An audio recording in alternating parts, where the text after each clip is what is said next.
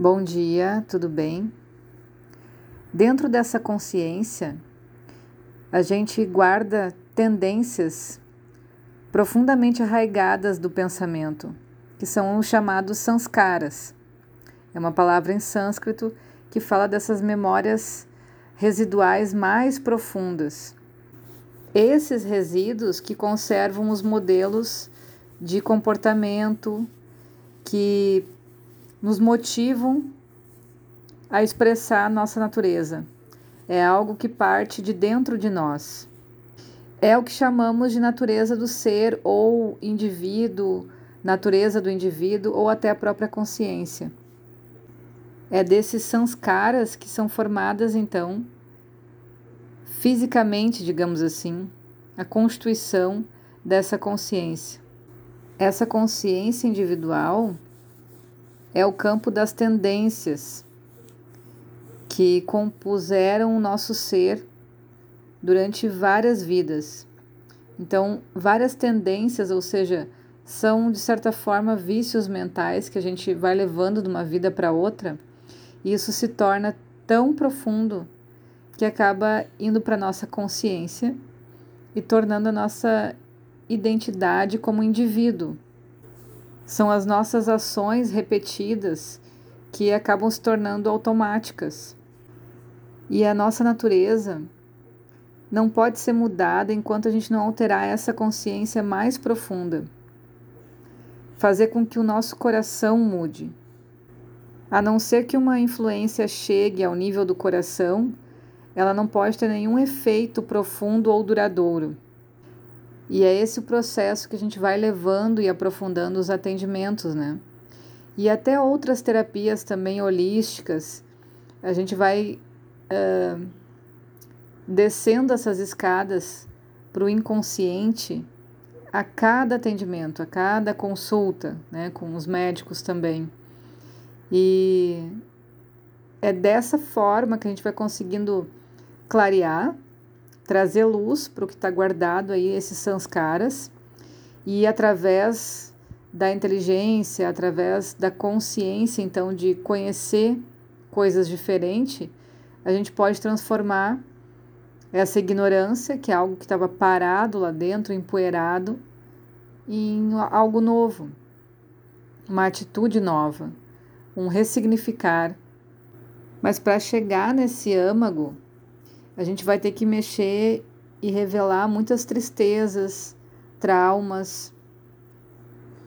E é por isso que a gente não tem às vezes força necessária, porque a maioria de nós não quer enfrentar isso, não quer entender como foi o processo, né?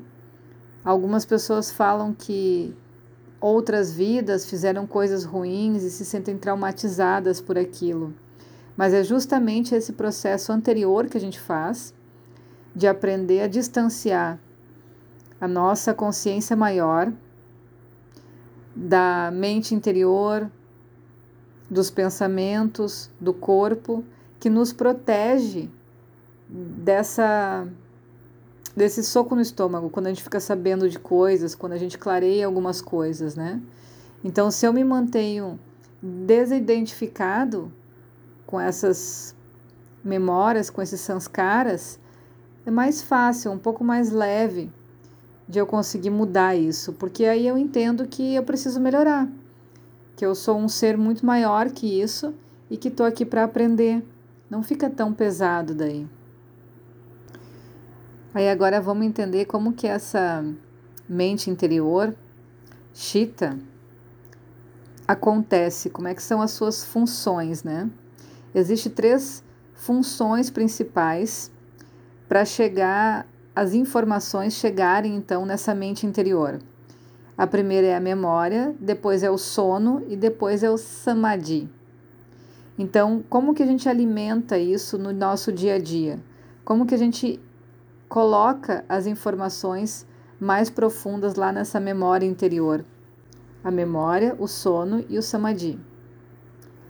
A memória não é apenas essa memória comum das informações, mas são coisas que a gente lembra com o nosso coração.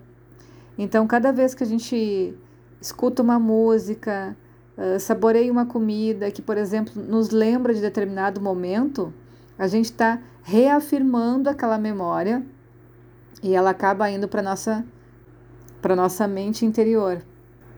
As coisas mais profundas que nos afetam tanto para o bem quanto para o mal. Às vezes acontece uma coisa muito ruim, como um acidente, algo muito marcante, né? E a gente guarda também. Outros momentos acontece algo muito feliz que fica profundamente tatuado na gente e também são coisas que a gente vai alimentando essa mente interior. Todos esses movimentos, tanto para o bem quanto para o mal, acabam criando as ações kármicas. Ou seja, tudo que a gente faz ou recebe para um bem maravilhoso, a gente volta aqui, porque existe essa semente, volta no sentido de reencarnar, para transformar isso e fazer isso ficar impessoal, fazer isso ficar desidentificado. Porque enquanto houver sementes que estão germinando, a gente está nessa roda de reencarnações. Por isso que a gente fala tanto na coisa da imparcialidade e não ser tão polarizado. Porque a gente deve manter o nosso caráter, o nosso equilíbrio, tanto quando acontece uma coisa maravilhosa, como quando acontece uma coisa ruim. É difícil, né? Mas é por aí o caminho. Essa memória, ela fala das nossas vidas passadas também, ali que fica então gravado esses sanskaras, e também guarda a memória das nossas células. Então a gente fala tanto que o corpo tem memória e a gente pode ou não ter facilidade para fazer um movimento, porque as células guardaram essa memória, ah, a reação de um alimento, por exemplo, e tudo isso também pode ser ressignificado. Então, às vezes a gente faz as terapias por 7, 14, 21, 28 dias, né? Existe tempo ali que a gente está repetindo aquela mesma ação justamente para isso, para as células guardarem uma memória daquele movimento, ressignificarem. Por exemplo, se eu sou acostumada desde criança a tomar refrigerante, as minhas células guardam uma memória da infância, dos momentos que a gente tomou refrigerante. Se eu tomar um suco natural e não tiver uma boa memória emocional sobre aquilo, e ainda assim reafirmar essa memória emocional, as minhas células não vão gostar daquilo, não vão aceitar aquilo. Então, de novo, a gente faz o papel de educadores da nossa, do nosso corpo e da nossa mente. A melhor forma para a gente desenvolver de uma forma sadia a nossa memória é ter de cor os princípios da verdade e as leis cósmicas superiores, que são como cercas numa estrada. Elas limitam o espaço da nossa, da nossa mente. Então, várias doutrinas religiosas têm esses mandamentos, têm esses princípios que servem justamente para isso quando a gente se identifica com alguma dessas filosofias, a gente recebe esses princípios para seguir, para estar tá conectado, para ter uma, uma disciplina saudável do que é certo e o que é errado. Facilita para nossa mente quando a gente dá uma disciplina assim. Quando fica muito solto, tudo muito permitido, a nossa mente se perde. Então, cada vez que a gente se apega nesses princípios, nesses valores, fica muito mais tranquilo para a gente saber que o que a gente está fazendo é certo ou não para essas memórias saudáveis. Outra função, então, que faz com que a gente retenha essas memórias é o sono. E o Ayurveda fala bastante do sono, inclusive como um dos quatro pilares para a saúde. E descansar plenamente, dar importância para o sono, se alimentar corretamente antes de dormir, porque quanto mais tranquilo for a atividade do sono, mais a gente consegue limpar a nossa mente das memórias que não são tão importantes no dia a dia. Durante o sono, as impressões que a gente guardou do dia a dia, elas afloram então, também a gente pode se autoanalisar para ver o que, que a gente está captando. Em outros momentos, nos sonhos podem aparecer essa semente de sanskaras. Então a gente tem às vezes sonhos muito nítidos, com emoções muito fortes, provavelmente é algo que está há muitas vidas ali se repetindo. E o sonho traz uma simbologia disso para nós, né? Há muito tempo se fala, desde épocas remotas, as culturas já valorizavam muito mais do que a gente valoriza hoje os sonhos, porque é uma forma da gente se conhecer, da gente entender o que está acontecendo com essa memória, com essa consciência interior. Um bom parâmetro para a gente saber se a nossa mente interior está em paz é justamente um sono tranquilo. Quando a gente tem um sono agitado, que não consegue dormir bem, perturbado, é a ação de rajas e tamas sobre essa mente.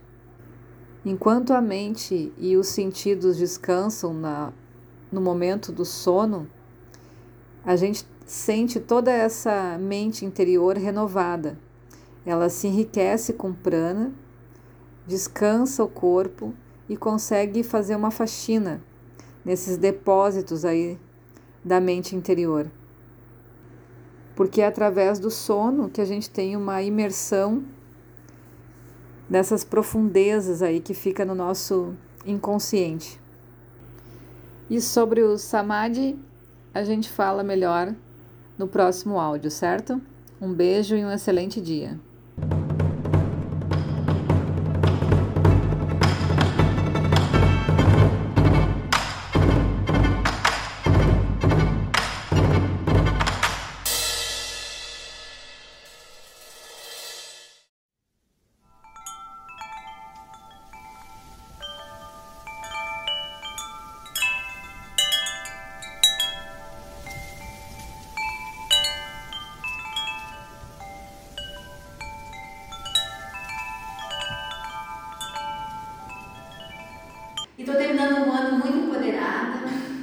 Sabendo o que eu quero. Ah, é. E, e sei que esses áudios me fazem muito bem. E eu curto eles, já acordo de manhã fazendo minhas orações, é das coisas que eu também sempre gosto de fazer, já vou tomar meu café da manhã e já ali um áudio, vou curtindo aquilo, e daqui a pouco eu digo, não sei se estou no café ou se escuto áudio, ou tarde comigo escuto o áudio. Essas coisas assim, né? Ou eu não escuto Deus. E isso tudo assim é, é muito importante, por quê? O que, que é de mais importante que, que eu me dei conta de todas as estudos que eu já fiz e que eu sabia e tal? O que, que é, gente? É que o nó. Eu sou terapeuta oral também, né? Assim. Então, eu estudei muito sobre isso, mas enfim, que veio muito A forte. gente teve muito tempo do outro lado, como terapeuta, né? Então, é, ela tem experiência é. com isso. Então, o que, que é, né, gente? É tu saber tomar mão do teu pensamento com o teu sentimento. Uhum. É esse equilíbrio que tem. É. Que a gente usa uma florzinha, outra para equilibrar. Então, quando tu saca isso,